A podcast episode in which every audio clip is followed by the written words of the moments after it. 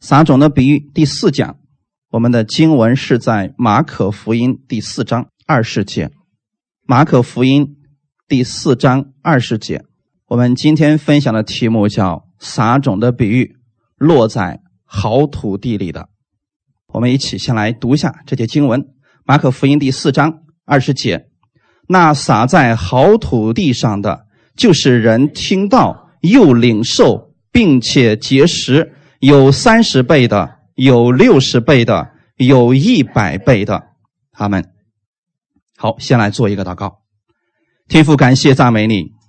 新的一周的开始，我们先领受你的话语。我们已经预备好了我们的心灵。我们相信今天你也会供应你的话语给我们，将你的道撒在我们的心里边，撒在我们的好土地里边。我们知道，在好土地里边，你的道就会生根结实。在我们的生活当中结出美好的果实，把今天的时间交给圣灵，你亲自引导我们每一个弟兄姊妹。你说寻求的就必然会寻见，你知道他们现在的需求，所以你按时分粮给他们。祝福以下的这段时间，奉主耶稣的名祷告，阿门。撒种的比喻第四讲，落在好土里的。前面我们讲了三个，第一个是落在路旁的。道没有进入心里边，也没有信，所以飞鸟过来就吃走了。第二种是落在浅土石头地里边的，因为没有信，所以当时觉得好，很快遇到患难也就不信了。第三种是落在荆棘里的，这个人虽然信了，可是仅仅只是信而已，对他的生活并没有太大的帮助。所以耶稣重点要说的是第四种，第四种很明显。已经相信的人，那么当我们相信主，又愿意把主的道接在我们的心里边的时候，恭喜你，结果子就是自然的事情。我们分享第一点，听到真道，那撒在好地上的就是人听到，所以第一步是先听到真道。那你们知道福音是从哪里开始的吗？马可福音第一章第一节说：“神的儿子耶稣基督福音的起头，千万不要理解错了。十诫不是福音，耶稣基督才是福音的开始。所以你要想找到福音，一定离不开耶稣；要给别人讲福音，也一定离不开耶稣。那我们给别人讲耶稣，是一定会有人信吗？也不一定。但如果没有人讲呢？”就别人一定信不了了，所以在罗马书第十章十四节到十七节说：“然而人未曾信他，怎能求他呢？未曾听见他，怎能信他呢？没有传道的，怎能听见呢？若没有奉差遣，怎能传道呢？如经上所记，报福音、传喜信的人，他们的脚中何等佳美！”只是人没有都听从福音，因为以赛亚说：“主啊，我们所传的有谁信呢？”可见信道是从听道来的，听道是从基督的话来的。我们今天接受耶稣的人，我们都希望我们有信心，而且有很大的信心。你有信心，一定不要去追求实践。明白的实践越多，你的信心越小。今天要想增长你的信心，一定得去寻找真正的那个道——耶稣基督。所以十七节说的是，可见信道是从听道来的。你保证你今天听到是关于耶稣的道，人里边就会产生火热。几乎每一天都有很多人给我发一些见证，说在不断的听关于耶稣基督恩典之道的时候。这个人心里火热了，有一天迫不及待的想去给别人传耶稣的好。为什么人会有这样的举动呢？他自己得到好处了。阿门。这种好处不是你逼着他去传福音，而是他心里他迫不及待说：“我必须要把这个东西告诉给我身边的人。如果不告诉他，我觉得我心里难受啊。”这正是保罗当时的心态。若不传福音，我就有祸了。他是实在藏不住了，迫不及待的想告诉别人。我为什么今天跟你们讲道呢？我为什么可以放下这个世界上所有的工作，愿意给你们见证耶稣呢？因为我的生命也是这样被改变的。如果没有耶稣，我可能至少已经死过三次了。可是今天我在这里，我是见证耶稣，他是多么美好的一位神。信道是从听道来的，那么道是谁？约翰福音说的很清楚，道成了肉身，那指的就是我们的耶稣基督。所以你不要把你的焦点，把你所想的那个道，跑到别的地方去了。如果变成了摩西的律法，你没有信心的，你会越信越恐惧，越信越不敢信，但又不得不信。今天的耶稣不是这样的，你听他的道会产生信心。耶稣不在乎你是什么样的人，也不在乎你现在正在经历什么。他说的是：“凡劳苦担重担的，你可以到我这里来。”我就必使你得享安息。能说出这样话的人，那是有能力的人。他不在乎你什么样的疾病，他说：“你到我这里来，我能医治你，我能改变你，我能赐给你新的生命。”我想这个话除了耶稣，没有人敢说了。我们现在告诉你的，正是这样的一位主。就算你说我不想信耶稣也没有关系，你来听听耶稣的道，你也会增加信心，因为耶稣给你的是他的生命之道，听到是从基督的话来的，所以大家一定要搞清楚了啊！你所听到的是不是关于基督的话语？如果你听别人讲其他的一些比较有意思的东西，一些笑话等等，那个不是道，也不是真道，真正的道是从基督来的。所以你要确定你所听到的是关于基督的信息，只有基督的话语会给你带来信心和力量，这是种子，也是根本。如果种子错了，你所期待的一定不会出现。你在你家的地里边种满荆棘，你期待收获葡萄，它能收获吗？不是你不够努力，你就算天天浇水施肥，那个荆棘会长得非常的好。仍然不会有葡萄出现，因为种子错了。所以弟兄姊妹，你要特别谨慎，不要让垃圾的信息进入你的心里边，那也是种子。小孩子很小的时候，三岁左右的时候，他的脑海当中没有鬼的概念，也没有害怕的概念。但如果你给小孩子放各种妖魔鬼怪的电视让他看，他晚上就会做噩梦，他会产生害怕。为什么呢？你把一种恐惧的种子。种到了他的心里边。同样的，你们也是这样的。如果你每天去关注那些负面的信息，你是把这些负面的信息当做种子种在你的心里边，那么你看谁都是有问题的，好像算计你的。但是在基督耶稣里边，耶稣给你的永远是信心，他是要扶持你的。所以你要确定你所听到的是真道，种子正确了，后面的才能说，要不然一切都错了。种子不对了，苗就错了。阿门。如果你确定你现在听到的是关于耶稣的信息，第一步种子是正确的。当种子正确之后，后面长出来的苗它就是正确的。没有一个人种的是桃，然后长出来变成杏了，没有。你种进去什么种子，它出来就一定是那个苗，对吗？所以你种进去的是关于耶稣基督的信息，长出来的一定是生命。丰盛的生命，如果种子错了，苗就错了，结的果子也跟着出错。我给大家一个劝告：不管你听谁的讲道，一定要保证你所听的是符合圣经的教导。如果不符合的呢，连讨论的必要都没有了。大家明白吗？因为经常会有一些人问我说：“任教，你说某一个人说过一段话语，你说这个到底是正确的还是错误的？他为什么要这样来说呢？”我给他回一句话，知道是什么吗？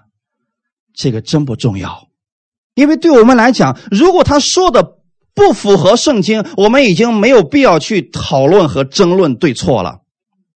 关于耶稣的，我们才要细心的去寻找、去关注他。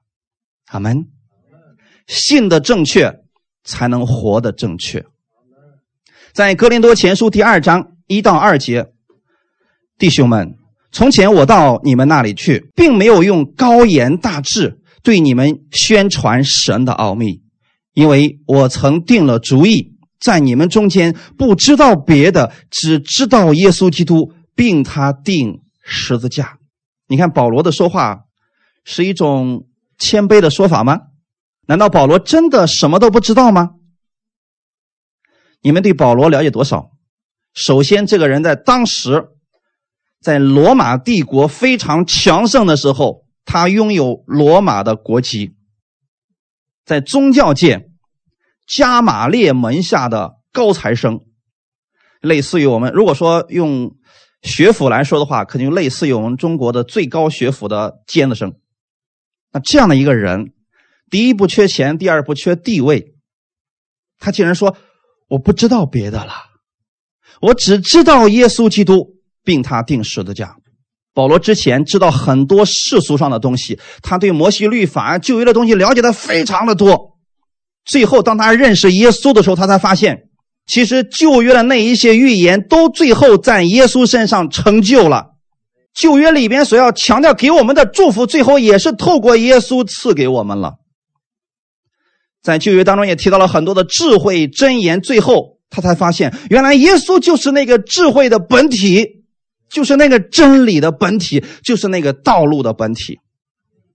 所以他说：“我不需要知道别的了，我知道了耶稣，我就知道了一切。你知道了一切，就算你把世界上的一切知识都学会了，你不一定有生命。但是如果你拥有了耶稣，你就拥有了耶稣的生命。”而我们怎么样得着耶稣的生命了呢？是他定十字架，把他的生命今天赐给了你，所以这个种子一定不能错了。你接受耶稣的那一刻，他的生命就在你的里边了，那一刻你就不再一样了。我今天可以给大家一个建议：你们先读圣经，先让圣灵帮助你认识圣经。然后你借着圣经再去认识世界，你发现特别的简单。但是人如果只是认识世界，他反过来他不一定能够接受耶稣的。这大家理解了吗？比如说我，我想在我的那个领域，在我那个专业当中，我认识的更多、更深、更专业，那你就先认识耶稣，他能够在你所在的那个专业给你更大的看见。世界是他造的，所有的智慧都在他的里边。阿门。所以第一点，大家要明白了，要先听到真道；第二点，明白真道。刚才我们读的经文是：第一是人听到，第二是领受。领受就是要明白。如果人只是停留在听的阶段，最后这些真理没有发挥作用，就会变成理论或者知识。但圣经上说的是，知识是叫人自高自大，唯有爱心能造就人。你们来这里不是为了学更多的圣经知识，而是认识真理。认识真理的时候，身上你会充满基督的爱、能力，你会越来越谦卑。如果你的知识越多，你会越来越骄傲。所以我今天告诉你们的，并不是高深的知识。而是让你们认识真理，让我们的心跟随真理而变化。我讲到的目的只有一个，让大家明白真理，信的明白。阿门。马太福音十五章。七到十节说：“假冒伪善的人呐，以赛亚指着你们所说的预言是不错的。他说：这百姓用嘴唇尊敬我，心却远离我。他们将人的吩咐当作道理教导人，所以拜我也是枉然。耶稣就叫了众人来，对他们说：你们要听，也要明白。门徒们当时也听那些假冒伪善的法利赛人文士的教导。”可是当时的百姓并没有分辨力，他不知道这个到底是正确的还是错误的。我相信我们中间有很多人在没有认识恩典之前，我们跟他的状态是一样的。我们听牧师可能听了十多年了，我们这人讲的很对的呀。突然有一天，你发现你认识了、接受了恩典不到一年的时间，你突然发现，哎，好像他讲的也不对呀。为什么呢？因为你听明白了。阿门。所以，我希望每一个人，你们能够信得明白，你们不仅要学会听，还要听得明白，就是有最基本的分辨力。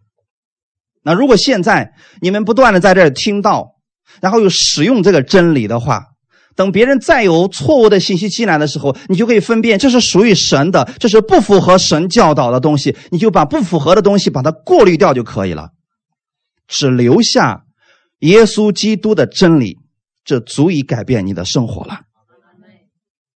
我们看一下神的心意是什么，《提摩太前书》第二章四到五节。他愿意万人得救，明白真道，因为只有一位神，在神和人中间，只有一位中保，乃是降世为人的基督耶稣。阿门。我们神的心意是什么？他愿意，这里的万人不是指一万个啊，所有的。我们的耶稣希望所有的人得救，得救之后呢？哎，太对了。所以你们不是为了得救才信耶稣的。如果说那样的话，你们都已经得救了，已经信了。后面那一句是你得救之后要明白真道。那明白真道一定离不开耶稣的。所以说，当你明白真道之后，你才发现哦，原来人世间只有一位真神，在神和人中间也只有一位中保，那就是基督耶稣。所以你的生活当中应该是以耶稣基督为中心的。你的工作当中也是应该是以耶稣基督为中心的。不管你哪里出了问题，请记得要学习将耶稣放进去。你们还记得摩西带着以色列百姓到了马拉这个地方的时候，因为那个地方水是苦的，没有办法喝，他去求问神，神说：“我只是你一棵树，你把那棵树放进那个水里边，那苦水就变甜了。”其实那个树代表的是耶稣基督，他。担当了我们的苦楚，担当了我们的咒诅，把咒诅变成了祝福。所以现在，也许你在咒诅当中，在问题当中，在患难当中，一定要让耶稣进去，明白真道的意思，就是学会去领受它。就像我今天告诉你，耶稣的权柄，耶稣对你的爱，让你知道这个种子有多大的力量。但是你要学会去使用它。听只是第一步，明白是第二步。好门。那明白之后呢？要持守，在路加福音第八章十五节说：“那落在好土里的，就是人听了道，持守在诚实善良的心里。”持守是什么意思呢？坚持。持守的意思其实非常的简单，就如此信。用世俗的话来说。我就一根筋的信，谁说我都不改变。如果你们能拥有这个信，你们生活当中会有无数的神迹奇事发生。很多时候我们就是太聪明了，或者说我们的路很多。你看那个有很多人，他见证是这个，比如说病得医治的见证，生命翻转的见证。很多人曾经做过这样的一些见证，说是我当时是实在没有办法了。我所有的办法都用完了，我把所有的医生都看完了，都是一个结论。最后我没有办法了，我才来到耶稣面前。没想到耶稣轻松的医治了我。他的兄姊妹为什么要走到这一步呢？如果一开始你就如此持守你的信心，不管别人怎么说，就算所有的人都说耶稣是骗子，我就相信他。就算有人说天堂只不过是一个精神支柱，你说我就相信他。他说的我就如此信。有人说你信耶稣会死的，我也相信他。一根筋不改变的信就叫做持守。好没？感谢主啊！就像你相信你种下一个桃核，它一定会长出一棵桃树是一样的。有多少人江湖术士骗子告诉你说这是一颗杏儿你别看它长得像桃，实际上是像桃一样的杏，那你也别信他。所以信耶稣要如此来信啊！听了之后要持守。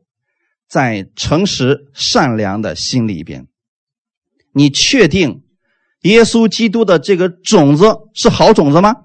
那你确定你的心是好土地吗？好，如果这两样都确定了，只要保证的这两样结实，只是时间问题。有的种子它苗长得快，结果就快；有的呢，它苗苗长得慢，它需要五年以后才结实。但不管怎么样，请你记得，只要前两样是保证的，结实是必然的。而你要做的事情就是持守这个信心和盼望，不断的领受，让我们的心随着圣灵的更新而变化，在不知不觉当中，你的生命、生活都会发生改变。哈利路亚！所以这是我们一定要持守的一个事情。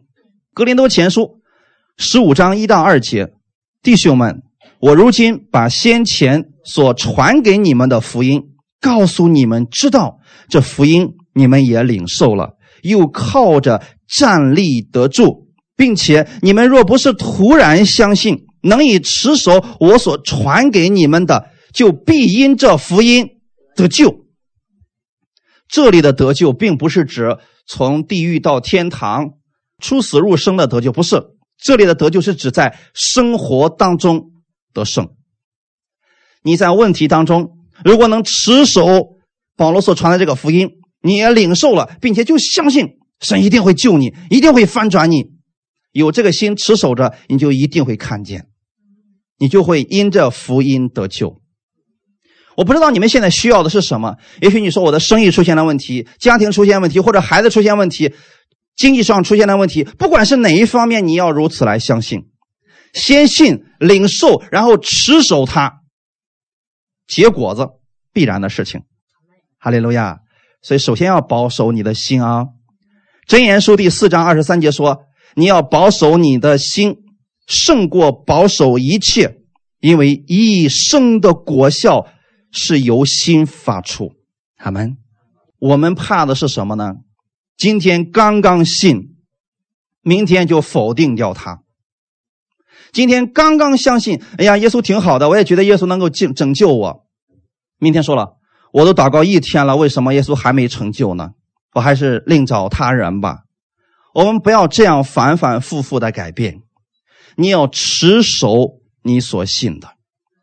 这就是这段经文所说的，你要保守你心，胜过保守一切。如果你确定你现在所听到的基督的话语是真道，那么你就如此来相信，一生都不改变。这个世界上所谓成功的人，其实很简单，他一辈子把一件事儿做好了，这就是成功。多数的聪明人是这个不行，我就换一个；这个不行，我再换一个。你会发现，他好像什么都知道，但他好像。什么都不精通。什么叫专业？什么叫科学？分科而治，就那个专业，我对那个行业，对那个领域，我可以说我是唯一。你能做到这一点，足够了。好们，假如你是卖鸭脖的，你能用刀嗖嗖嗖嗖嗖嗖嗖，几刀下来之后，鸭脖子只剩骨头，肉全剔下来了，你就是高手。你们笑了哈。有人说这事不可能呀，别想着用大菜刀嘛，还用很小的刀啊。总之，这里边有很多智慧在里边的。你需要向神持守这颗心，保守你这颗心。阿门。其实你会发现，三百六十行每一行里边都有非常成功的人士。所以你没有必要把每一个行业都去尝试一遍，你只需要在你现在所做的这个里边持守耶稣基督的福音，让他来更新你、帮助你、保守你这颗心，这就够了。就说主啊，我这一辈子就想在这个行业里面混，你就在这个行业里面赐给我智慧、赐给我能力，我就在这个行业当中荣耀你。我不想再做改变了，那我在神面前也仅仅只是有这颗心而已。我在服侍神的时候。我当时跟神立了一个约定，我说从我服侍你那天开始，这一辈子我不会再从事这世上的职业去赚钱养家。我相信你必然会供应给我，而且还是充充足足的供应，我还会成为别人的祝福。你知道当时零八年左右的时候说这个话是需要有信心和胆量的。中国的传道人给人的印象都并不好，穷、矬、矮。那个时候，我能有这样的想法，我相信那不是我自己臆想出来的，我有圣经的依据。因为神曾经给了我这样的应许，所以我就如此来持守。那今天看来，神他不说谎，他是信实的神。阿门。因为我比较喜欢去研究圣经，去认识他的真理，所以主说：“那好，我就使用你在这一块透过不断的给人讲解圣经、分解圣经，让人产生信心。”如今看来，这个恩赐确实在我的身上。很多人在跟我聊天的过程当中，不知不觉当中信心产生了，不知不觉中他好像达到知道答案了。我还没有告诉他我的我要给你什么建议，他已经说我已经知道答案了。这是神给我们的，你们每一个人都有。哈利路亚！所以你要找出来，那么神给你是在哪个位置上？你的种子从神那儿领受的到底是哪一方面的那个信心和力量？发挥出来就行了。如果你是一颗桃核，那把你种在土里边的时候，可能就比别的种子要深一下，跟麦子那个深度是不一样的。但是你不要跟它去比较，它发芽比较快，你可能长得比较慢，不要紧。人家一年都收好几茬了，你这还是个小苗呢，也不要紧，不要去做比较。你要持守的是你在神面前的那个盼望。阿门。好土地，好种子，结果子是必然的，所以你要保守你的心，胜过保守一切。一生的果效指的是，不管你在你现在的这个位置上，生活当中如何去服侍，一生的果效都是由你所信的、所领受的决定的。我以前给大家讲过，你现在的生活其实是你五年前的决定。如果你对你现在的生活不满意，可能过去你一直在靠自己，你说我现在我很失望，不要紧，从现在开始下定一个决心，把未来五年改变。耶稣有这个能力，好门。耶稣完全有这个能力。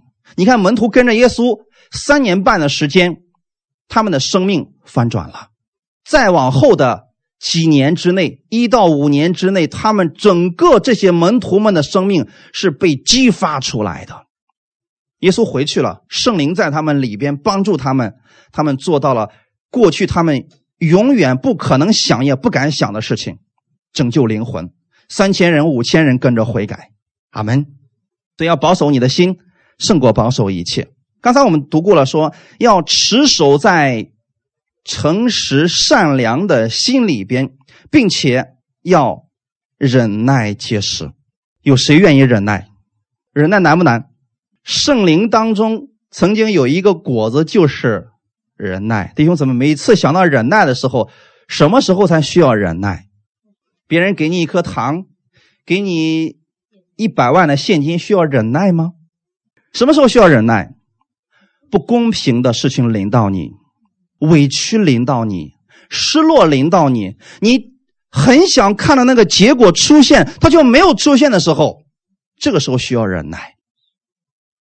但世人一般在这种情况下，他们的忍耐是：哎呀，说不定明天就好了，再忍忍看吧。生活当中哪能不遇到的坎坷呀？这是世人安慰你的方式。可是，在耶稣那里不是这样的。耶稣的意思是，万事都互相效力，叫爱神的人得益处。今天你看不出来你的益处是什么，但是之后有一天你再回过头来发现。你人生当中的每一个小站，每一个脚步都不是多余的。就算你当时觉得是多余的，可是它不是多余的。我举一个最简单的例子：摩西。摩西前面的时候在埃及地生活四十年，他学会了埃及一切的学问。请问那个学问能够拯救以色列百姓吗？他也曾经努力过，尝试过，可是失败了，一个都没救了。之后，中间人生的四十年，他是在米甸的旷野度过的。请问那四十年需不需要忍耐？需要。为什么呢？你知道人在什么时候最难受吗？从至高之处吧唧跌到深谷的时候，那是人受不了的。如果你从来没有成功过，你说：“哎呀，掉到深谷就掉深谷吧，反正我一直都没起来过。”可是，如果你曾经站在荣耀的顶端，突然有一天一切都失去了，连个正常的世人都不如的时候，这个时候人是最容易灰心的。而你需要忍耐，对吗？摩西当时可能不明白神的旨意到底是什么，他也可能想我的人生就这个样子了。可是他没想到的是，在他八十岁的时候，神的时候到了。之后他那四十年，是一个超出常人的四十年，也可以说这个四十年是他人生当中最有意义的四十年。圣经上说的是，摩西为人极其谦和。可是以前四十岁之前的摩西可不是这样的性格呀，啥性格？那是一句话不合适就干掉你，那是火爆脾气啊。可是你看，等他八十岁以后服侍神的百姓的时候，这个人是不是完全改变了？他的性格是在哪里磨练出来的？旷野的四十年，没错，是的。所以今天你不会经历那么长的时间，你也不需要。神只是让你知道，你现在所遇到的那点患难问题，只不过是为了造就你的品格，为的是后面神把更大的祝福给你的时候，你能够承受得住。阿门。所以，如果你这样想的话，就不会在意为什么人家麦子收好几茬了，我怎么还在土里边埋着呢？不要紧，时候还没有到，时候一旦到了，你的力量跟他是完全不一样的。他每年都得往下种种子，你不用，你长了之后每年都结果子，因为神给你的恩赐，给你的路不一样，所以不要去比较。你只要做的事情就是忍耐结实。罗马书第八章二十四到二十五节，我们得救是在乎盼望，只是所见的盼望不是盼望，谁还盼望他所见的呢？但我们若盼望那所不见的。就必忍耐等候。我们今年的主题是活泼的盼望。你不知道今年你会发生什么事情，你会经历多大的奇迹，但你要有盼望。没有看见的时候就要如此来相信，这就是盼望，而且是积极的相信，因为你知道你所信的那一位是谁。如果你把你的信心、盼望放在某一个人身上，你担心，如果这个人有一天变心了，你的一切就会变成泡影。人给你再多的承诺，如果有一天他变心了，所有的承诺都会变成泡影，你会一无所有。但是现在你所信的那一位是信实的，它里边没有一点点的恶，它里边全是善，都是爱要赐给你的。所以你尽管把你的盼望放在主耶稣的身上，把你的一切告诉他。他会指引你走正确的道路。就算你说我不知道今年会发生什么，一定要有积极的盼望，相信耶稣给你的带领一定是最好的。然后就忍耐等候，这个忍耐等候的时候就是喜乐的。哈利路亚。希伯来书第十二章一到二节，我们既有这许多的见证人，如同云彩围着我们，就当放下各样的重担，脱去容易缠累我们的罪，存心忍耐，奔。那摆在我们前头的路程，仰望为我们信心创始成终的耶稣，他因那摆在前面的喜乐，就轻看羞辱，忍受了十字架的苦难，便坐在神宝座的右边。希伯来书十一章讲了很多的见证，到十二章的时候告诉你，其实最大的见证乃是主耶稣。那么多的人都是在为耶稣做见证，我们身边有很多人有美好的见证，但这些见证是激励你，让你放下你现在的重担。阿门，然后把这些容易影响你、缠累你的罪都把它放下来，因为你过去的时候你不认识耶稣，你就是自己扛着、自己背着，说：“哎呀，这个怎么办呢？这个家庭怎么过呀？日子怎么活呀？”你不知道路在哪里，可现在你需要把它放下来了，然后把你的焦点放在耶稣的身上，他是你可以依靠的那一位。十二章的第二节说：“仰望为我们信心创始成终的耶稣。”其实“创始成终”的意思就是他是开始，他也是结束。所以，如果你说现在完了，那你就应该问一句：耶稣有没有说这是结束？如果说没有，你就不要说结束。阿门。比如说，你今天说了，明天世界就到末日了，耶稣有没有说？那就别信，除非耶稣说了。如果你说啊，明天我要死了，如果耶稣不允许，你是死不了的。我要说的意思是，你的时候不到，你说怎么也回不去的。但如果说我们时候到了，你怎么想留？想说回来吧，回来了你就知道我对你的好有多大了，因为你回来了就不会再回想回去了。这是保罗的心态。保罗曾经去过三层天以外，他说那地方实在是太美了。但凡去过天堂的人，不会再愿意回到这世界，因为太美了。耶稣为什么当时能够轻看羞辱呢？他不是像我们一样，哎呀，忍忍就过去了。我们想，耶稣在受鞭伤的时候是想，哎呦，忍着，一鞭子，两鞭子，啊，三鞭子，是这样的吗？你知道耶稣心里是怎么想的吗？虽然很疼，但他心里想的是什么？每抽我一鞭子，你若信，你就得医治。所以他是喜乐的心，虽然肉体疼，但是心里是喜乐的。所以这里说的是他，因为那摆在前面的喜乐，就轻看羞辱。别人对他的羞辱，对他吐唾沫，他知道我受这样的羞辱。可以让所有信我的人不再承受这样的羞辱，所以他是用喜乐的心来面对这一切的。有人说了，可是他在科西马尼园的时候也祷告了：“父啊，倘若可以，求你把这杯撤去。然而不要照我的意思，那要照你的意思成就。”很多人解释是耶稣怕上十字架，不对，因为跟这段经文就冲突了。耶稣是轻看了羞辱，对吗？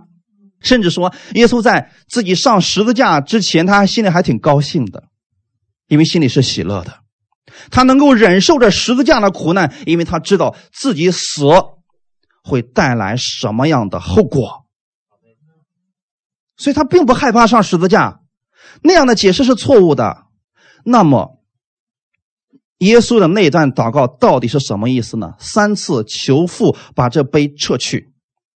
那个碑，并不是耶稣怕上十字架，怕被鞭打，怕被羞辱，不是的。我可以为他们受鞭伤，我可以为他们受羞辱，这都不要紧。但你不要离开我。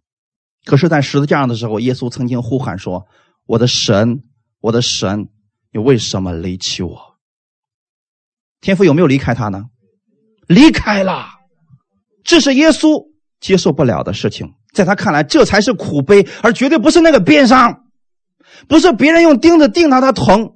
他最接受不了的是天父要离开他，因为从来没离开过。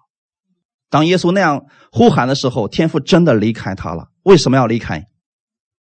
因为那个时刻，耶稣承担着你所有的罪，我们的天父不能与罪同在。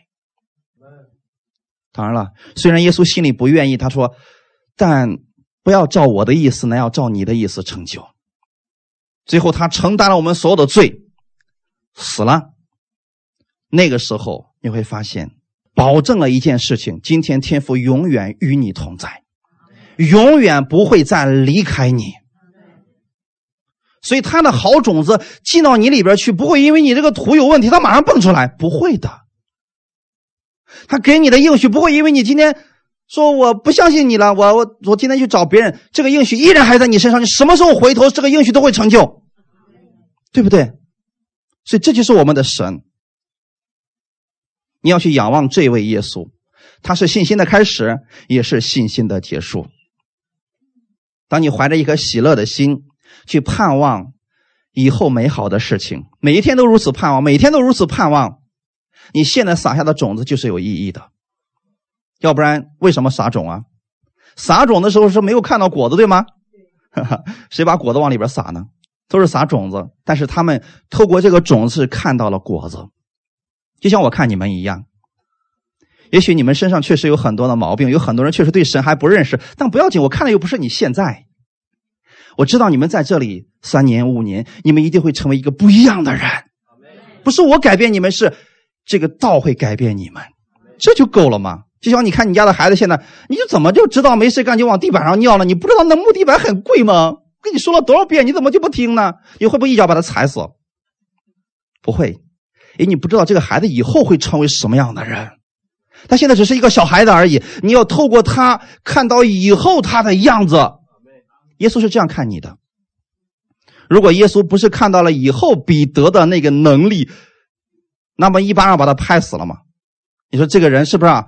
骄傲自大，呃，口出狂言。你说这个有什么可培养的？可是耶稣早已经看到了，以后他可以忠心的为我去服侍，最后还会为了我的缘故造定十字架。这一切耶稣都看到了。你要如此要看待你身边的人啊，如此去看待你的朋友，看待你的孩子，你会发现哇，其实他还是有很多优点的嘛，只是还没有发挥出来罢了。这就是种种子，弟兄姊妹明白吗？感谢主啊！今天给大家解开一个难题，《传道书》第十一章第一节，我们一起来读一下：“当将你的粮食撒在水面，因为日久必能得着。”好，弟兄姊妹，这个话是什么意思？既然我们讲撒种的比喻，将粮食撒在水面，会有什么后果？你看，你们所有的人都认为不知道去哪儿了。烂了，坏了。其实，在世人看来，这是无用功，对吗？谁都不愿意去做的。可为什么传道者要这样来说呢？看第四节到第六节：看风的必不撒种，望云的必不收割。风从何到来？骨头在怀孕妇人的胎中如何长成？你尚且不得知道。这样行万事之神的作为，你更不得知道。早晨要撒你的种，晚上也不要歇你的手，因为你不知道哪一样发样，或是早撒的，或是晚撒的，或是两样都好。是不是读起来都觉得特别深奥啊？特别有道理啊？但是不知道怎么用。所以说啊，这是智慧书。撒种的目的是为了什么？收割，一定要说的实际一点，就是为了收割。谁撒种的不是为了收割的而撒的呢？但有时候，我们把目光、把焦点过多的放在了收获的多少上，就会影响你撒种的多少。如果你把焦点过多的放在那个地方，放在结果上，你会犹疑不定。是否要撒种，便会患得患失，犹豫不决。传道书的特点它是要告诉我们，不要去计较能否收割，只要做好在你人生每一个该撒种的季节，你就去撒种，你才能在收割的季节收获到你想象不到的意外的丰满。这就是刚才我们读的那段经文，将你的粮食撒在水面，因为日久必能得着。人家不是说撒到水面不知道跑哪儿去了，圣经上不是这么说的。他说的是日久你必然会得着，就是你撒在水面了，你不知道它去哪儿了；撒在土里边呢，你知道它在哪儿，刨出来还能看见它。可这在水水面上的呢，不知道去哪儿了。但是神说的是，你不知道它去哪儿了，但日久你会得着的。要将你的粮食撒在水面，因为日久必能得着。这些经文似乎令人费解。我们怎么可以把粮食撒在水面上？那岂不是浪费了粮食呢？在吕振中版的译本当中，他是这样说的：“将你的粮食撒在水面上吧，日久你就有所得。”有时候，看似我们把粮食就是撒在了水面上，就像打了水漂一样。但是你所有的辛劳。只要你尽上了本分，至终是会有收获的。在这里指的是属灵里边的撒种，明白了？你不知道你今天帮了这个人，后面会产生多大的连锁反应。就像史蒂凡死的时候，他没想到，后后面那个叫保罗的，能有如此大的力量。所以今天不要轻看你周围任何一个人，你给他传福音。你给他一句安慰，你把圣经的话给他，是把粮食撒在他这个心里边了，是不是就像把粮食撒在水面上一样？你不知道哪个人能信，你更不知道圣灵会把这个人改变成一个什么样的人。就像以前的时候，我的自己的见证一样，当时将近二十个人给我传福音，最后都说：“哎呀，完了，他不是神这个预定节选的。”可是他们没料到的是，我从信的那一天开始，我很坚定，是不是你意料不到的？这弟兄姊妹，这就是撒种子。也许你撒在水里边那个粮食，现在还没有收获，还没有结出果子来，但是你要相信。你所信的神是公义的，是信实的，他不偏待人。所罗门的意思很明显，我们不要计较得失而行动，不要因为得失而不撒种，要对神有盼望，在喜乐的盼望当中撒种，用喜乐的心盼望结实。哈利路亚！望风的必不撒种，望云的必不收割。就是你太聪明了。你看那个风说，嗯，看来今年啊，这个雨水太少，还是别撒种了吧。嗯，看你今年这个雨水太多，还是别撒种了吧。你太聪明了，所以你计较你的结果，你反而得不着。很简单，今天神怎么带领你就去做吧，把你听到的信息用出来，你就会看到结果了。阿门。宣告之后，祷告之后，要盼望你所。要的那个结果领导你，我们所有的服饰其实都是这样的，不该带有任何功利性的目的。而当你不计较得失去服侍人、去帮助人的时候，恰恰你收获最大。做生意当中，这是制胜的法宝。很简单，你能够帮助多少人？用你的产品也好，用你的理念也好，你能帮助多少人发生改变，你就是成功的。改变的越多，你成功越大。我现在做的不过跟他们差不多而已，只不过我主要负责是人的灵魂。但是我告诉你的是，一旦这个你明白了，你在你所在的行业当中也是一样的。神给你的更多，所以不要把你的焦点放在我给这个人付出了，他会给我多少？不要这样去想，就像把粮食撒在水面上一样，你看不到果子，可是有一天那个收获超出你的想象。今天我们读的本文当中，最后说了，用忍耐的心结识，有三十倍、六十倍、一百倍。有的果子结的是三十倍，有的是六十倍，有的是一百倍。我想透过这段经文，给你们一点点盼望。假如说你现在正在为你的身体祷告，身体上有某种疾病，好，你向神祷告了。已经有了三十倍的改变，意思是什么呢？祷告完之后觉得，哎呀，心里舒服多了。可是回头一想，不行，好像没什么改变。为什么会有这个想法？这个想法正确吗？太正确了，因为你的痛苦是一百分现在呢有了三十分还有七十分是什么？是痛苦。所以三十分的喜乐，七十分的痛苦，一比较。还是没什么果效，这是正常的。但你不能因为你祷告了只有三十倍的祝福，你说算了不祷告了，那你就看不到百分之百的果效了。现在有三十倍的时候怎么办？继续祷告。哎，我在那听到的时候，心里觉得可温暖了，那就继续听到。哪怕你回头一看，生活好像还没有改变，继续听到，因为已经有三十倍的果效出来了。紧接着是多少？六十倍嘛。弟兄姊妹，人往往在什么时候才觉得自己被神改变了，神才祝福我们呢？是超过一半的时候，对不对？有人说我的病已经去掉一半了，是真的听我的祷告。其实，在三十倍的时候已经听你祷告了。我们很多时候都超过一半，我们才发现哦，因为一比较发现好太多了。其实神一直在改变，三十倍、六十倍，最后呢，一百倍。如果你现在领到的是三十倍的改变，不要去比较，没改变的太多了，不要这样去比较，因为这样一比较你就灰心了。你要继续祷告，要继续如此相信，期待六十倍、一百倍的到来。或许你非常惊叹于有些人瞬间就得医治的那个见证，或许你也曾相信神会如此医治你，但是你眼看着自己兴盛医治迟迟未到，我还是告诉你不要放弃。所以，我亲爱的朋友，当你所盼望的没有即刻彰显的时候，不要灰心丧气，因为撒种的比喻当中，耶稣给我们揭示的这个启示就是这样的：一开始三十倍、六十倍、一百倍的祝福。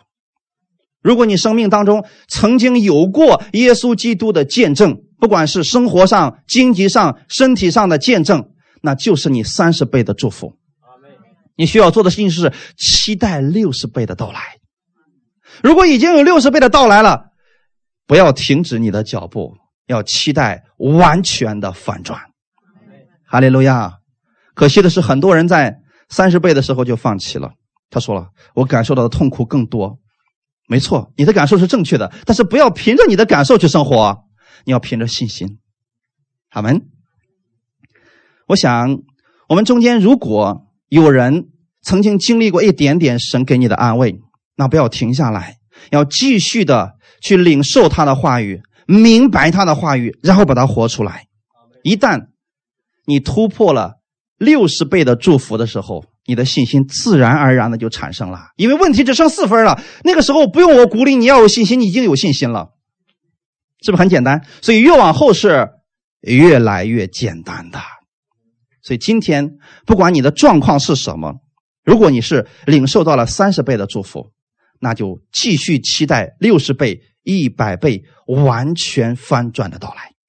我们一起来祷告，天父，我们感谢赞美你，谢谢你今天借着这样的话语来帮助我们。是的，我们的心是好土地，你的种子也是最好的种子，所以你最好的种子落在了我这最好的土地里边，就一定会结实。我如此相信，我愿意不断的聆听你的话语，领受你的话语，明白的领受，然后怀着欢喜快乐的心，等候结实的日子。我相信你做事有定时，会在最好的那个时间让我看见。也许我现在的情况就像把粮食撒在水面上一样，我看不到任何的结果，但我仍然相信你是信实的神。因为日久，我必然会得着。现在也许我有一些损失，但我相信后面你的补偿更大。我期待的是三十倍、六十倍、一百倍的收成。你是这样一位信实的神，所以我愿意在这一周当中去经历你的话语，在我的生活当中撒下种子，撒下盼望的种子，撒下福音的种子。我愿意在凡事上去仰望你。我相信你必然会更新改变我，哈利路亚！一切荣耀都归给你，奉主耶稣的名祷告，阿门。